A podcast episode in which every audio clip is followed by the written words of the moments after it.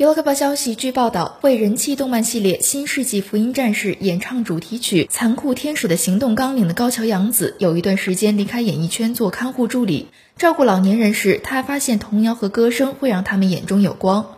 注意到音乐的力量，他决定重回演艺圈继续唱歌。日前还宣布，时隔四年，于五月十号发行单曲唱片。高桥洋子两千年退出演艺圈，做了五年看护工作。日前接受采访，他聊起退出原因。当时我已经唱了《残酷天使的行动纲领》，只是人气还不行。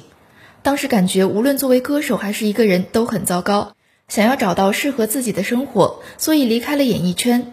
在做看护期间，一次次亲眼见证音乐的力量，让高桥洋子感动。